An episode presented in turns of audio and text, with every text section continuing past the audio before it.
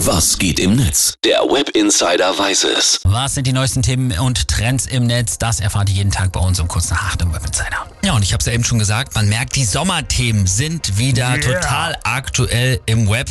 Da unterhalten sich viele User eben übers Fahrradfahren und wer ein besonders schönes, ein schnelles oder vielleicht auch ein E-Bike hat, der postet natürlich fleißig Fotos davon. Da haben wir letztens auch noch drüber gesprochen, ne? dass der Kollege aus der Dispo, der mit dem E-Bike zur Arbeit kommt, mittlerweile nicht mehr ausgelacht, sondern bewundert wird.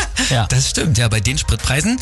Äh, es gibt natürlich auch diesen typischen Krieg zwischen Autofahrern und Radfahrern, der jetzt auch in ah. den sozialen Medien ausgetragen wird, aber nebenher auch noch viele andere witzige Tweets und Postings.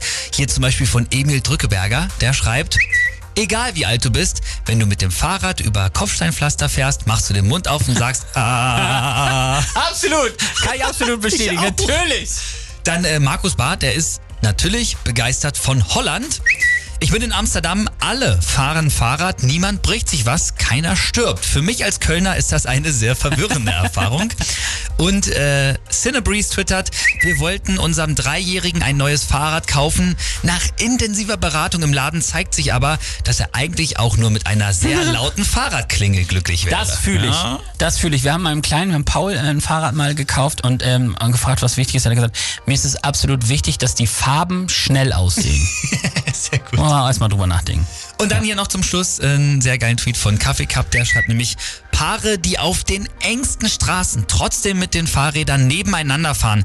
Gibt es da vielleicht auch Särge von Jack Wolfskin?